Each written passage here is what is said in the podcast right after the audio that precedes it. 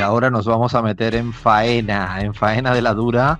A ver si somos capaces de aprender, aprender con H intercalada también, un poquito más de esas sociedades secretas. A mí me recuerda un poco a cuando hablamos de la masonería en América Latina y que empezaste ahí, Abraham, a descubrirnos una cosa, la otra. Bueno, tengo como las mismas ansias, las mismas ganas de conocer un poquito más sobre ese club, que sí, hay algún libro, hay alguna cosa escrita, pero yo diría que la gran mayoría ciudadana en América Latina no escucha habitualmente hablar de, este club llamado Bilderberg y a partir de ahí, Abraham, Crismar, a ver si somos capaces de explicar de manera muy simple eso que suelen opacar eh, en la información de los ricos o hombres y mujeres, no sé si hombres y mujeres, ya tengo hasta mis dudas si eran machistas o no, ahora a ver si a ver qué me dicen, pero sobre todo influyentes a nivel mundial. Y si hay algo de relación de este club, club de amigos ricos en América Latina o si no, algo parecido. Así que a partir de ahí, todo tuyo, Abraham. Así es, compa. Bueno, advertir antes de empezar que no pretendemos con esta investigación alimentar todas esas teorías conspirativas que se han tejido alrededor del Club Bilderberg, ¿no? que son muchas teorías. Lo que vamos a intentar es transmitir algunas ideas que se desprenden de hechos reales, totalmente reales, verificados, y bueno, francamente que realmente son escandalosas, ¿no? Situaciones muy escandalosas. Lo primero que hay que dejar muy en claro, compas, es que el club existe. Esto lo digo porque hasta hace unos cuantos años se ponía en entredicho la propia existencia del Club Bilderberg, pero hoy ya nadie lo puede dudar, es absolutamente real, inclusive tiene su página web, la he consultado y ya les hablaré un poco de eso. Dicho esto, me parece pertinente arrancar introduciendo solo muy brevemente lo que es el Club Bilderberg, este famoso cónclave donde confluyen todos los años, desde el 54. Bueno, los hombres y las mujeres también, compa, las mujeres también participan. La única condición es que sean poderosas, que sean muy ricas. Y bueno, en general confluye a este cónclave la gente más poderosa del mundo, nunca en un número superior a 130 invitados. Miren qué selecto es el club. Bueno, o sea, siempre, no, pero Abraham, por, esto es un número que ellos fijan, como que no quieren más gente de 130, ¿no? Solo 130. Eh, es que es increíble eh, el hermetismo y los techos, ¿no? Son muy cuidadosos, no puede pasar la cifra de 130 invitados. Entonces, comparecen todas estas personas a unas reuniones totalmente secretas en un hotel, un hotel que permanece cerrado herméticamente entre 3 y 4 días y donde se empiezan a intercambiar estrategias para definir los rumbos del planeta, vaya forma, entre paréntesis, de honrar la democracia. En fin, dicen que esta idea de conformar este club eh, Compass fue de David Rockefeller, un club de ricos, gente poderosa, banqueros, dueños de enormes conglomerados, hay ahí representantes de organizaciones internacionales como el FMI, el Banco Mundial, por supuesto no pueden faltar los representantes de los principales medios de comunicación del mundo, pero la versión oficial, entre comillas, señala que el club fue creado por el príncipe Bernardo de Holanda, que dicho sea de paso, es un personaje bastante oscuro. La idea del Club Compass sería mejorar el diálogo entre Europa y Norteamérica, esta es la versión oficial, insisto, ante los recelos que en los años 50 estaba creando en algunos círculos europeos la aplicación del Plan Marshall. Bien, hasta ahí como introducción. Vamos a entrar en materia rápidamente, Compass. Es curioso, Abraham, porque eh, decías de 130 y a medida que ibas hablando recordaba un artículo de se publicó en Science que decían, yo no, me acuerdo el número exacto, yo juraría que era en torno a 140, ya lo voy a buscar, pero juraría que decían que había 140 mm, grandes familias que eran las que podían articular la riqueza global del mundo. Es decir, eran como las, las grandes nudos de una constelación importante de relaciones, interacciones, pero no más de 140 podían tener una suerte de control de poder mundial. Y casi no diría que tengan que ser los mismos, pero coincide bastante con este club selecto, ¿no? Este número, con este hermetismo, con la capacidad que tendrán, me imagino, de dominar y controlar en el mundo y me hacía pensar cómo hay mucha sintonía entre lo uno y lo otro y entiendo que no será nada casual. Tal cual, tal cual. Y bueno, como todos los años, compa, el Club Bilderberg celebra su reunión en un lujoso hotel de Europa. Curiosamente, este es un dato de color un requisito que debe cumplir el hotel es disponer de campos de golf. Siempre, siempre, eh, hasta este año, que fue la edición 67 del Club Bilderberg, se reunieron estos personajes en un hotel con un campo de golf. Parte, yo, parece. Yo pensaba, pensaba que cuando decías los criterios, digo, no, una hamburguesería, choripanería, ¿no? Unos panchitos, no, no, no, no. Esto se lo montan a lo grande. Si no juegas al golf, tienes que aprender para entrar ahí, ¿no? Tal cual, tal cual. Es que siempre, e, esto no varía, parece que es una condición. El hotel tiene que disponer de canchas de golf. Este año la reunión se celebró el 30 de mayo, duró hasta el 2 de junio, se celebró esta vez en Suiza, en la localidad de Montreux, a orillas de un lago, el lago Lehmann. Vale decir que toda esta información la pueden ustedes constatar en la página web www.bilderbergmeetings.org. En todo caso, el orden estratégico fue uno de los puntos que se trató en el tema. Son 11 puntos que están ahí en la página. ¿Qué sigue para Europa? Fue el segundo, el cambio climático y la sostenibilidad. El cuarto punto, China. El quinto, Rusia. El seis, el futuro del capitalismo. Siete, Brexit. Ocho, la ética de la inteligencia artificial. Nueve, la organización de las redes sociales. Diez, la importancia del espacio. Y once, las amenazas cibernéticas. Como ven, siempre presentes entre las mayores preocupaciones de Occidente, Rusia y China. Y dos puntos que me llamaron especialmente la atención, compas, fueron el uso como arma de las redes sociales y el mantenimiento de un orden estratégico estable. Miren lo interesante que es la relación, redes y el mantenimiento de orden estratégico, ¿no? Es curioso, Abraham, porque ciertamente eligen bien los temas de interés en clave geopolítica global. Entiendo que en esos puntos no dice nada sobre el tema del hambre y esas cosas, como que le importan un carajo, ¿no? En absoluto, en absoluto. Está bien, está bien. Por lo menos que ni lo ponen, porque hay otros organismos internacionales que tú sabes que lo colocan ahí, ¿no? El FMI lo pone, lo suele poner en cualquier tipo de estatuto y esta gente al menos, pues mira, dice, ¿para qué lo vamos a poner si preferimos evitar ser hipócritas? Tal cual. Bueno, y ahí estuvieron algunos hipócritas, a ver, eh, gente importante, quiero decir, 130 eh, asistentes, algunos, solo algunos nombres, compas, les lanzo algunos nombres. Jim Baker, asesor de seguridad norteamericano, estuvo el CEO de Google, Eric Schmidt, estuvo el gobernador del Banco de Inglaterra, Mark Carney, estuvo José Manuel Barroso, actual presidente de Goldman Sachs, antes en la Comisión Europea, bueno, estuvo Mateo Renzi, compas, Jared Kushner, el yerno y asesor de Donald Trump, eh, a ver qué otro nombre, Mark Rutte, el primer ministro de Países Bajos, eh, bueno, Rockefeller. Busca por, ahí a ver si estaba Crismar Lujano, Leandro Álvarez, no sé, a ver un tal Alfredo Serrano. ¿Aparecemos ahí o nada? No, más bien estuvieron los Rockefeller, los Rothschild, estuvo Ana Botín para hablar de los españoles. La gata Emma. La gata Emma también. Gata Emma. Mira bien, Fer, no sé, alguien que se nos colara. La gata Emma es miembro del club, me parece, chicos. ¿eh? Tenemos una infiltrada. Compas, y bueno, de los españoles, Casado estuvo este año, Inés Arrimadas y Ana Botín, como les decía. En todo Pablo caso. Iglesias. No, a Pablo Iglesias creo que no, no le llegó la invitación, se habrá extraviado por el camino. en todo caso, compas, eh, ya terminando, me preguntan, ustedes se preguntarán cuáles fueron las conclusiones. Bueno, no tengo idea, no sabemos, nadie sabe cuáles fueron las conclusiones de esta reunión, eh, así que vamos a evitar amplificar especulaciones. Hay una ley que es clave en el Club Bilderberg, que es la regla de Chatham House, un pacto conocido para que nadie pueda revelar lo que se dice ahí. Y bueno, la última. ¿Cómo se llama? Espera, espera, espera. ¿Cómo se llama esa ley? Por favor, repítela, Abraham, porque eso me interesa. Esa la voy a aplicar yo en mis círculos.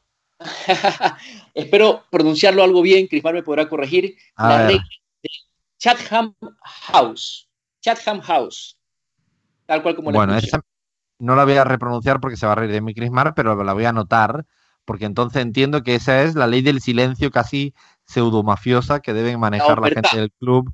Claro, claro, porque no sale nunca nada, ¿no? Prácticamente, mira que hay filtraciones en los medios, ¿no? En cambio del club Bilderberg prácticamente nada, no se sabe nada. Es decir, tienen que ser tan poderosos que es imposible que se sepa nada de ellos.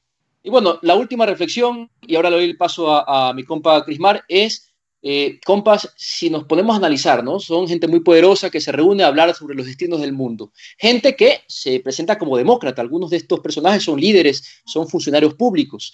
¿Se dan cuenta lo grave que es que se empleen dineros públicos, además, para la organización de una reunión secreta y no oficial? En el caso español, el ejemplo puntual, año 2010, la reunión de los Bilderbergers se programó para el mes de junio en el lujoso Hotel Dolce ubicado en Sitges, en Cataluña. En Cataluña. Indagando un poco en las cifras, compas, descubrí que aquella cita supuso un gasto de 10 millones de euros para el Estado español, solo en materia de seguridad. 10 millones de euros que sostuvieron el sistema operativo Pero, Abraham, perdóname, perdóname a ver si yo estoy entendiendo bien y la audiencia está entendiendo igual. Estás diciendo que este tipo de club, que yo obviamente es un club privado de gente muy rica que intenta influenciar lo máximo que puede. No sé si es legítimo o no, pero entiendo que se mueven en el, al filo de la legalidad. Lo que me llama la atención, de lo que entiendo que estás diciendo, es que esto se paga con fondos públicos. ¿Es así? es que es gravísimo y es un escándalo, pero es así, compa. Y, te digo, tengo la información. En el caso si no lo necesitan, Abraham, eh, lo que todavía no puedo llegar a entender es que si están de plata hasta arriba, porque están todos de plata hasta arriba, y no vamos ninguno de nosotros, ni nosotras, bueno, pues por lo menos que cubran ellos los gastos, ¿no?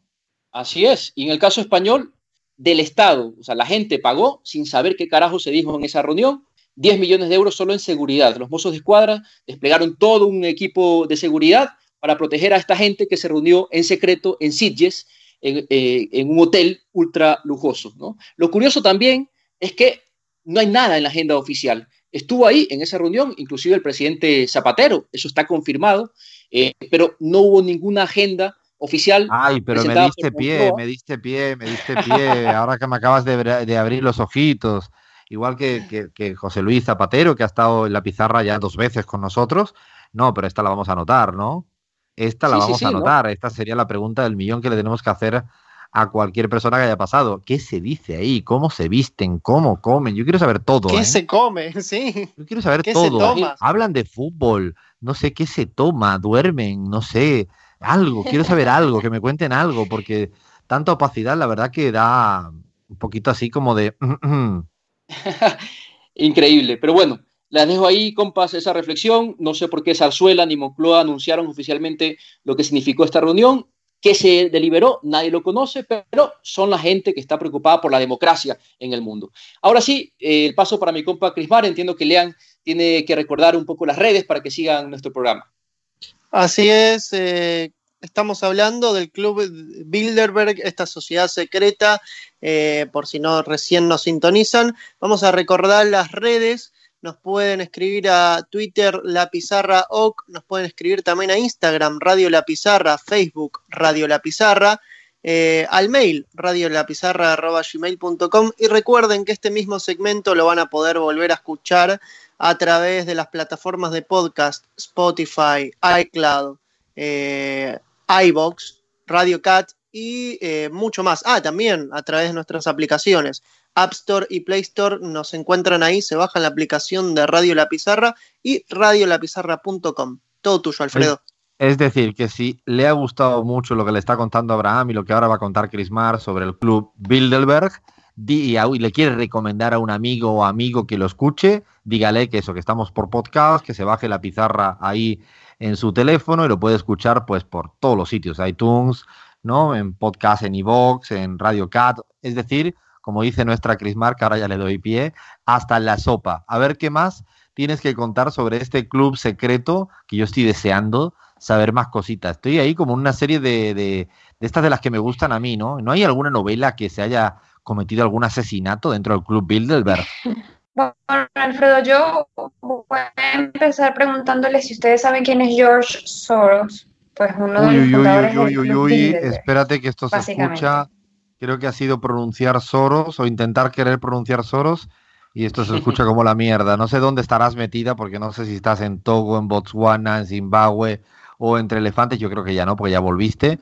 Pero se escucha un poquito mal y no le podemos hacer esto a los oyentes, sobre todo en un temita tan relevante que veníamos contando. Creo que eh, mientras que vamos recuperando la conexión de, de Chris Mars, bueno, son cajes del oficio, de, esto de querer jugar a cuatro o cinco bandas a nivel mundial.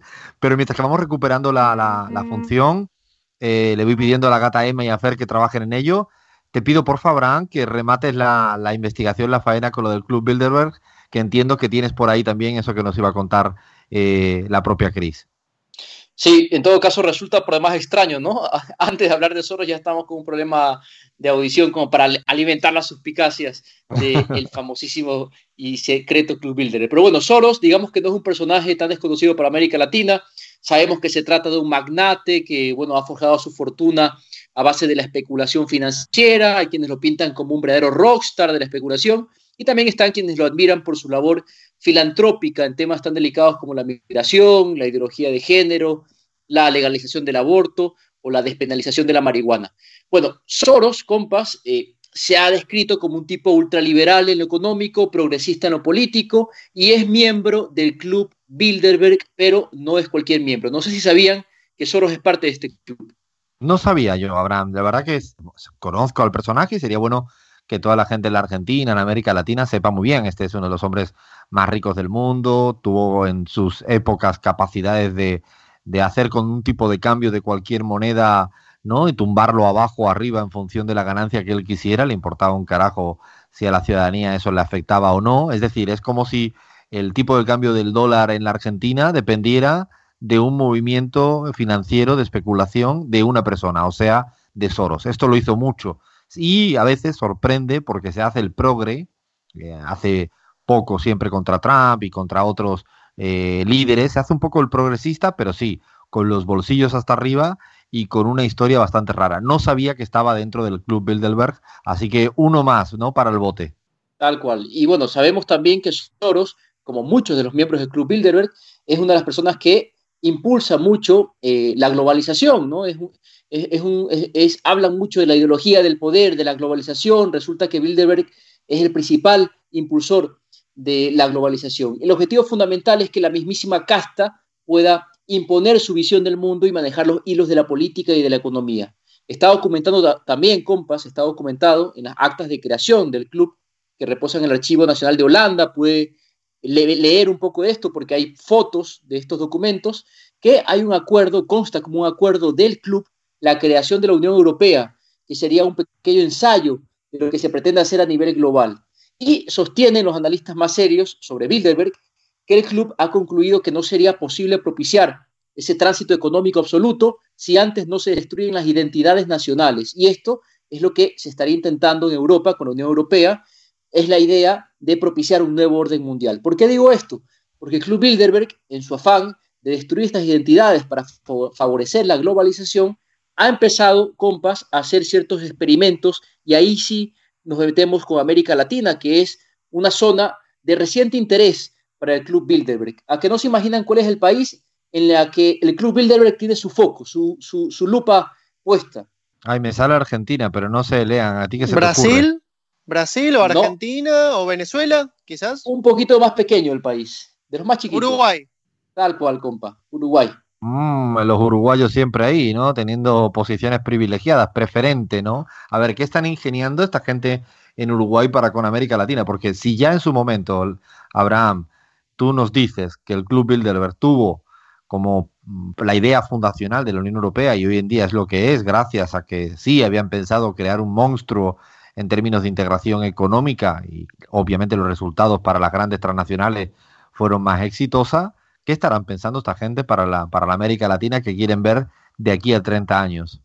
Bueno, recuerden que Soros fue uno de los principales impulsores de todo el debate de la marihuana en Uruguay. Resulta que la cuestión de la marihuana sería también uno de los ensayos que ha promovido el Club Bilderberg. Esto lo dice una de las investigadoras más reconocidas sobre este grupo, estoy hablando de Cristina Martín, que ha estado varias veces en Uruguay hablando de, las cosas que ha podido recabar.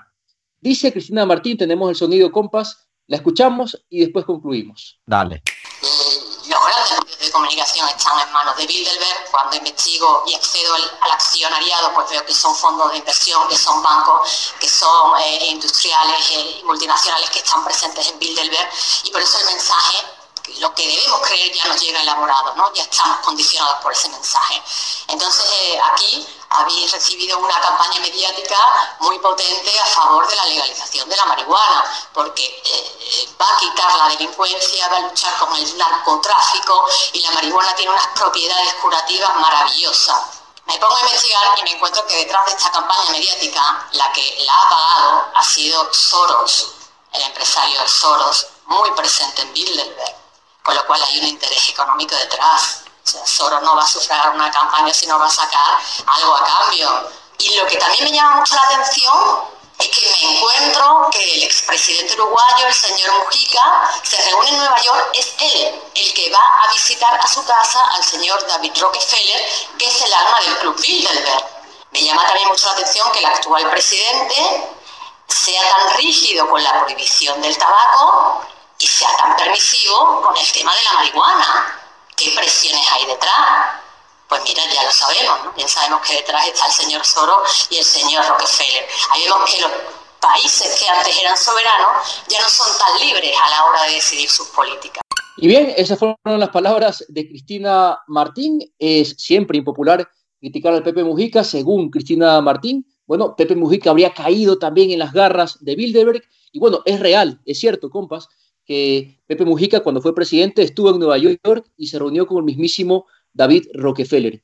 Eh, no se sabe exactamente qué fue lo que trascendió de esa reunión, se hablaba de algunos planes filantrópicos en América Latina, pero según esta autora española, que tiene algunos libros sobre esto, ella sostiene que Mujica sería también parte del engranaje que ha usado Guy Bilderberg para poco propiciar este escenario, estos ensayos que están haciendo en América Latina y particularmente en Uruguay, compas. Esto me lo, me lo anoto, Abraham, compas, para cuando tengamos la posibilidad de, hablar, entrevistar en nuestro Bajar la Guardia con el Pepe, que estoy convencido que también lo vamos a lograr. Eh, me anoto también como, como, pregunta, pero lo que quería decir un poco, antes de, de, ir concluyendo esta investigación sobre el Club Bilderberg, ahora en este punto que, que, empieza a resituarse en América Latina, me llama mucho la atención, es que cuidado, y yo no, como no se sabe mucho, habrá que seguir investigando, si tienen bastante que ver con los procesos de integración eh, regional, del nuevo Mercosur, eh, esto de la marihuana en Uruguay eh, va más allá de, hecho, de eso, porque hay que recordar la ley seca, la ley Bolstead en, en Estados Unidos, o sea, hay detrás de esto mucho business, mucho negocio, y habría que estar monitoreando por qué eligen el Uruguay. A mí me llama poderosamente la atención. Pero bueno, me imagino que tienes por ahí algún apunte más de cierre, pero ya me dan ganas de saber absolutamente todo de por qué eligen ese centro de operaciones en, el Uruguay? ¿Qué tendrán de interés ahí? ¿Qué estarán pensando en, términos de integración regional? Tal cual. Y has tocado el tema clave, la integración regional, que para ojos de Bilderberg es un poco peligrosa porque no es el tipo de integración que ellos están buscando. Esta misma investigadora Compas, y con esto termino, señala que Bilderberg mira como países molestos para Estados Unidos, no solo a Cuba, sino también a Venezuela, Bolivia, Ecuador, cuando estaba Correa, y Nicaragua. Esto por condenar abiertamente el genocidio israelí del pueblo palestino. Hay que saber también que en Bilderberg hay una fuerte presencia de sionistas. Eh, se condenó en estos países el uso de armas contra Libia, los planes de Estados Unidos e Israel de operaciones preventivas contra Irán y por promover proyectos económicos a gran escala como el Gran Canal de Nicaragua. Hay que precisar que el problema geopolítico principal planteado por Bilderberg para los países del hemisferio occidental es la eliminación de las fronteras nacionales y la creación de la Unión Americana, que en una primera etapa debe integrar a Estados Unidos, Canadá y México. Y los planes de futuro serían la inclusión gradual de los países de América Central y Colombia, que, según los planes de Bilderberg, servirían de caballo de Troya para introducir conflictos y luchas en el proyecto de integración de América del Sur. Estos son los temas que ha tocado esta autora, Compas. Ha dicho también que las manifestaciones que se organizaron contra Dilma Rousseff, contra Rafael Correa los movimientos contra Evo en Bolivia y la llamada ucranización de Venezuela para derrocar a Nicolás Maduro han tenido relación directa con el club Bilderberg, cuyo interés final es apropiarse también de los recursos naturales de la región, que bueno, ya sabemos que son recursos infinitos, compas. Pareciera que eso de ser secreto no está reñido con estar presente, ¿no? Eh, estás tocando eh, esto que decía de la Unión Americana, suena mucho a un remake del ALCA, cualquiera sabe si cuando se dio el ALCA también tuvieron mucho que ver, y el intento de derrocar a gobiernos que defienden y protegen la soberanía, pues claro, dice mucho de hacia dónde quieren ir y habrá que estar atento. Yo no, no conocía realmente el ligazón del Club Bilderberg eh, para, para con América Latina y me parece que a mí, a nosotros y a toda la audiencia, me imagino que le han dado ganas de saber muchísimo, muchísimo más sobre este, este tema. Como siempre decimos en nuestros Bajo la Tiza, son investigaciones, son abrebocas con ganas de descubrir mar y seguramente es cualquier otra semana hacemos el segundo capítulo. Lean quería recomendar incluso algunos documentales para, para seguir, para seguir investigando y conociendo más a esta sociedad secreta del siglo XXI, del siglo XX en su momento, y con más presencia de lo que nos imaginamos. Así es, Alfredo, quien se quedó enganchado con este tema de la sociedad secreta Bilderberg, el club Bilderberg, pueden eh, encontrar en internet fácilmente el documental Bilderberg Club de la cineasta catalana Gerald Antú. También eh, tenemos un documental del documentalista Alex Jones, norteamericano, eh, Endgame, lo pueden encontrar también es, muy, es muy conocido por su trabajo La decepción de Obama, este documentalista estadounidense. También otro documentalista estadounidense, el ex gobernador Jesse Ventura, realizó un documental que se llama los Bilderbergs, entre otras recomendaciones también la verdadera historia del Club Bilderberg de Luis Soravilla. Esas son las recomendaciones que tenemos para hacerles si se quedaron enganchados con este tema del Club Bilderberg y obviamente invitarlos a escuchar este segmento de vuelta en formato podcast. Nos pueden encontrar Radio La Pizarra, pueden encontrar en Spotify, en, en Radio Cat, en iVoox, en iTunes, etcétera. Eh, ponen el buscador Radio La Pizarra, Club Bilderberg y ahí lo encontrarán. Yo ya me quedé con ganas, me quedé con ganas de seguir escuchando más. Eh, prometemos que vamos a seguir trabajando este tema, sobre todo la cuestión de América Latina, que creo que Abraham ha dado aquí algunas pistas más que importantes de este espacio. Y como todo bajo la tiza no termina hoy, sino simplemente lo que pospone la investigación y deja ganas de que la gente quiera, quiera saber muchísimo más. Bueno, ahora vamos a parar esto, vamos a seguir, nos queda todavía un poquito de cada loco con su tema con Carlitos Marx y ese fútbol y política de Asprilla colombiano y a ver si somos capaces de recuperar nuestra Grimar Lujano en cualquier lugar perdido de África. Esto es la pizarra.